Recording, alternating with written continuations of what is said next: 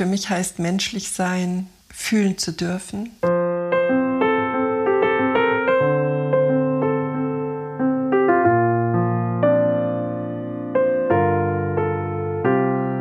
Wo wir das Licht hinstrahlen lassen, das darf dann auch gehen.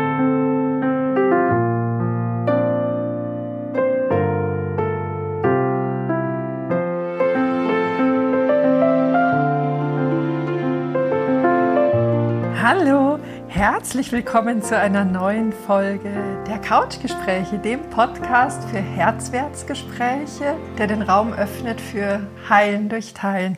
Mein Name ist Petra Oleni, ich arbeite als Mediatorin und Coach und ich teile in dieser Solo-Impuls-Folge einige Tools aus meiner Werkzeugbox. Ganz viel Freude wünsche ich dir damit. In dieser Solo-Folge möchte ich gerne eine Miniserie starten. Eine Miniserie rund um das Thema Selbstbild, mm, da das in meiner Arbeit häufig im Zentrum steht. Ein Selbstbild, das bei Klienten ja manchmal wie hinter einem dichten Nebel verschleiert scheint, in dem Fragmente zu fehlen scheinen oder oh, das auch so viel kleiner ist als das Fremdbild, auf den Menschen. Und ja, heute starte ich mit dem Gefühl der Scham, weil Scham ist das Gefühl, das die niedrigste Schwingung ausstrahlt. Ich habe in der Folge 21 des Podcasts habe ich über die Ebenen des Bewusstseins von Stephen R. Hawkins gesprochen und ähm, ja, Scham liegt sogar unter Angst oder Trauer. Das heißt, es ist ein Gefühl, das uns alles andere als gut tut, äh, dass alles andere als dafür sorgt, dass wir erblühen, dass wir unser wahres Selbst leben, das, was uns wirklich ausmacht. Es ist, wirkt ähnlich wie ein Korsett. Ein Korsett, ein ganz starres Korsett mit vielen Eisenstäben, das ja einerseits stützt und vielleicht auch schützt, aber andererseits natürlich einengt und das Natürliche nicht frei zum Ausdruck bringt. Aber was ist Scham? Lass uns mal drauf schauen. Also ich, ich denke, es ist äh, eine Form der sozialen und körperlichen Abweichung. Manchmal auch ein Regeln außer Acht lassen, das Scham auslöst. Das Gefühl von Misserfolg oder Verhaltensüberschreitungen, Versagen eine Blöße, die man glaubt, sich gegeben zu haben. Oder habe ich, da habe ich auch ein Beispiel für dich. Mm, als junges Mädchen waren meine Eltern mit meiner Schwester und mir in, im Theater, in München im Theater. Es war so eins meiner ersten Male in einem großen, renommierten Haus und wir, ich hatte ein, ein wunderschönes Kleid an und habe mich bei diesem Ausflug so, ah, so erwachsen, so einfach so groß. so, ich war stolz. Ich war einfach unglaublich stolz auf diesen Abend, auf mich, auf das Gefühl, mm, erwachsen zu werden. Und wir waren äh, in diesem Theater und ich bin in der Halbzeit zur Toilette gegangen und als ich zurückkam von der Toilette, habe ich sehr viele Blicke auf mich gezogen, die dieses Gefühl, stolz zu sein, auch groß zu sein, ja, ähm, erstmal gestärkt haben. Und irgendwann hat mich ein Herr angetippt, aus damaliger Sicht ein älterer Herr, sehr achtsam mir an die Schulter getippt. Aus heutiger Sicht sage ich, er wäre wahrscheinlich gleich alt zu mir und habe mich äh, ja wirklich sehr achtsam darauf hingewiesen, dass das Rockteil meines Kleides hinten in der Strumpfhose verfangen war, so dass ich vorne war alles okay, durch dieses Foyer gelaufen bin und hinten halt mit entblößt im wahrsten Sinne des Wortes gegangen bin. Und ich sage es dir, ich hätte im Mauseloch versinken können. Also es war ja, der Körper hat reagiert, ich bin knallrot geworden. Ich habe, ah, es war ein ganz schreckliches Gefühl. Also, sich die Blöße zu geben, gehört dazu. Ähm, warum ist es so schlimm? Ich habe es gerade schon angesprochen, weil wir ja letzten Endes immer danach streben, die Verbundenheit zu unserem System zu erhalten. Da, das finde ich sehr spannend, in unserem Gehirn soziale Zurückweisung genauso heftig wirkt wie ein starker körperlicher Schmerz, ist es für uns natürlich eine mm, Gegebenheit, die wir versuchen zu vermeiden. Es gibt einige Gefühle, die sich an die Scham angedockt haben, wie Minderwertigkeit, Minderwertigkeitsgefühl oder Erniedrigung, Verlegenheit, vielleicht auch Befangenheit oder Schüchternheit, Peinlichkeit wie in dieser Situation, eine Kränkung oder Schmach. Mm, es ist im Prinzip die Abweichung, eine, eine Form der Abweichung von wer, was oder wie ich sein soll. Und woher kommt sie? Natürlich ein großer, großer Teil über unsere Erfahrungen, die uns geprägt haben. Es beginnt als Kind, ähm, dass dir vielleicht gesagt wurde, du bist zu laut, zu, zu lustig für eine Situation, du bist, du sagst äh, Dinge, die peinlich sind. Es, also dir werden Reaktionen von deinem Umfeld gespiegelt, dass das Gefühl gibt, nicht richtig zu sein, nicht angemessen zu sein, nicht stimmig zu sein, dass das Gefühl der Scham auslöst. Wenn du kleine Kinder anschaust, die sind da ja sehr frei, die machen Dinge, ohne sich einen Kopf darüber zu machen, wie sie wirken. Und mit einzelnen Erfahrungen äh, reduziert sich diese Freiheit. Die Epigenetik kann uns ja inzwischen sogar nachweisen, dass schmerzhafte Erlebnisse, Traumata, schmerzliche Erfahrungen bis zu sieben Generationen zurück auf unserer DNA gespeichert werden. Das heißt, wir haben aus unserem bisherigen Leben hier die Erfahrungen, die das Gefühl der Scham auslösen, genauso wie es aber auch ja ganz unbewusste Auslöser gibt, die in uns stecken von Menschen, die uns vielleicht auch gar nicht mehr bewusst bekannt sind oder vertraut sind. Also ich kenne niemand mehr sieben Generationen zurück in meinen Linien. Aber Tatsächlich ist es so, dass Scham in allen Lebensbereichen zu finden ist. Den größten Platz oder den größten Raum nimmt unser Körperbild dazu ein. Mm. Ah, das ist äh, gerade bei Frauen ja. Ich weiß nicht, wie viele Frauen kennst du, die ihr gesamtes Leben bisher mit einer ah, Liebe, mit einem Frieden, mit einer Zufriedenheit für ihren Körper erfüllt waren. Bei mir selbst war es so, ich war immer sehr groß, also immer viel größer als Gleichaltrige. Meine ganze weibliche Entwicklung hat früher eingesetzt und das war ja schon, da gab es ganz viel Hänseleien bei den Mitschülerinnen und äh, ja, es hat, hat Kommentare ausgelöst, sodass ein junges Mädchen, sodass ich als junges Mädchen erstmal das Gefühl hatte, nicht stimmig zu sein in der Gruppe meiner Gleichaltrigen, auch nicht stimmig zu sein ähm, für eine 12-, 13-Jährige, das erstmal in mir Scham ausgelöst hat, dass sich meine Brüste entwickelt haben. Und das ist ein Gefühl, das sich auch tatsächlich eine lange Zeit in uns festsetzen kann, ja, dass das Bild zu unserer Weiblichkeit da eine Störung erlebt hat. Ich hatte auch rote Haare. Also rote Haare waren schon als kleines Kind nichts, was alle anderen Kinder hatten. Auch da habe ich oft Hänseleien erlebt und auch das Gefühl gehabt, ja, ich erfülle damit nicht mh, hm, die Regeln im System oder die, die Muster des Systems. Also da gibt es ganz, ganz viele kleine Erlebnisse, die eine Summe ausmachen, um letztlich das Gefühl zu haben, ich erfülle hier nicht die Anforderungen. Ich verliere hier die Zugehörigkeit. Ein weiteres Feld, in dem Scham ganz heftig wirkt, ist das Feld der Mutterrolle.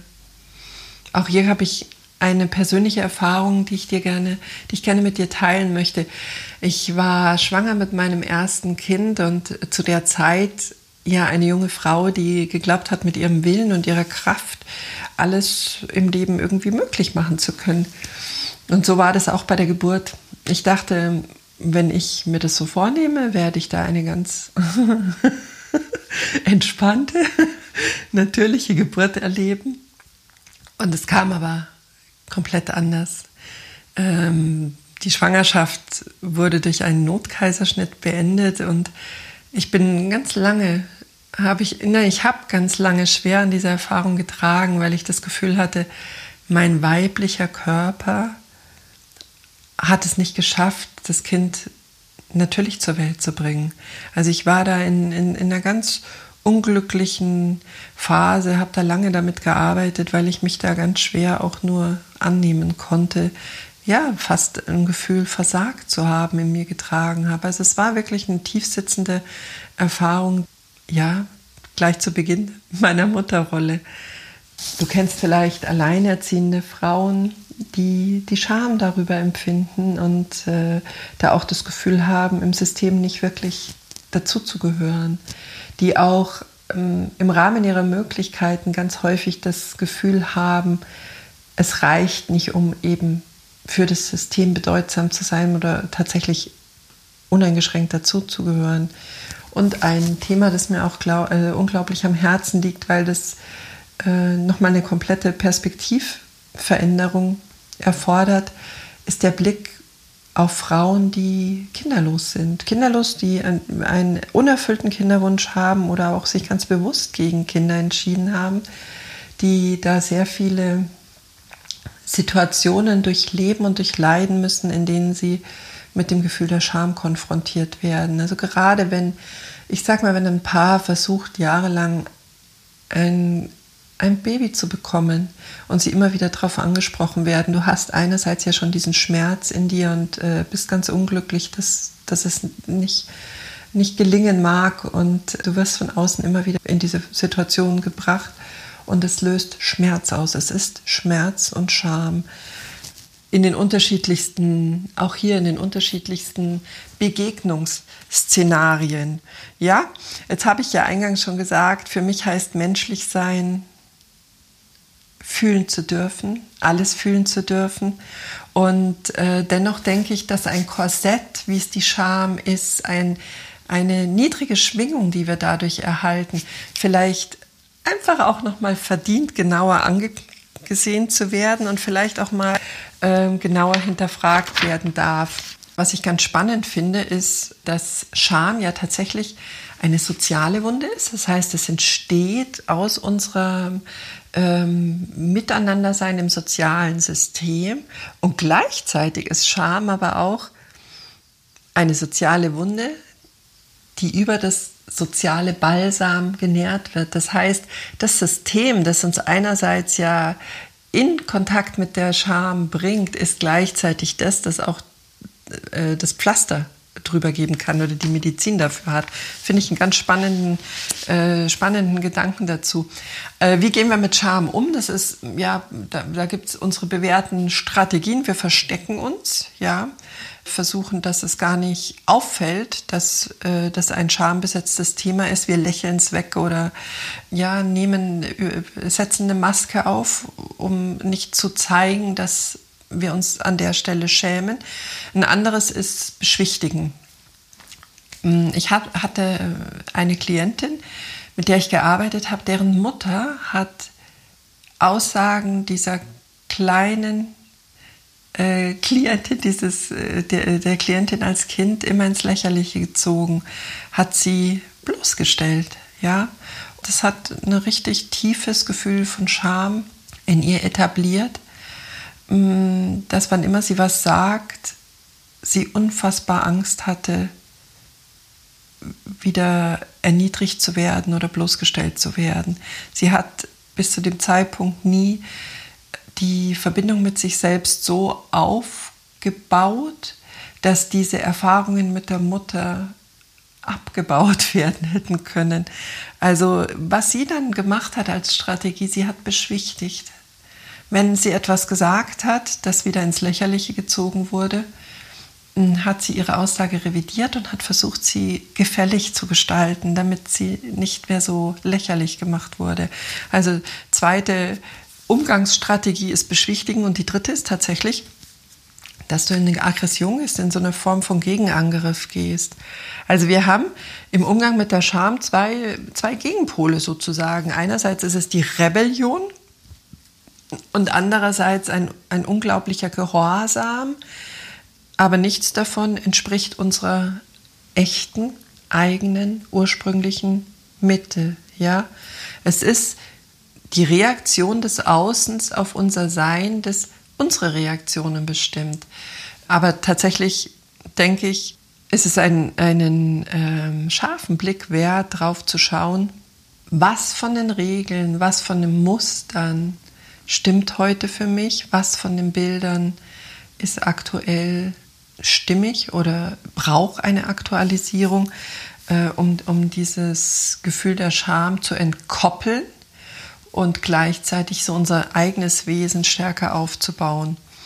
Also, drei Schritte, wie wir uns unserer Scham nähern können. Das ist erstens, wann, wann tritt Scham bei dir auf?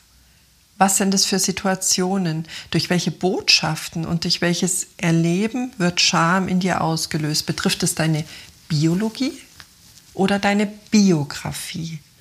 Also erstmal mit der erste Schritt ist mit der Lupe drauf zu schauen, wann empfinde ich Scham. Der zweite Schritt ist, gehört es zu mir oder lebe ich da Werte oder Prägungen, die eigentlich heute gar nicht mehr aktuell für mich sind? Was darf aktualisiert werden? Hm, welche Konsequenz hat es, wenn ich mich in diesem Bereich nicht mehr regelkonform verhalten würde. Was ist der Preis dafür, wenn ich die Scham ablege und mich meiner selbst entsprechend verhalte? Das ist der zweite Schritt.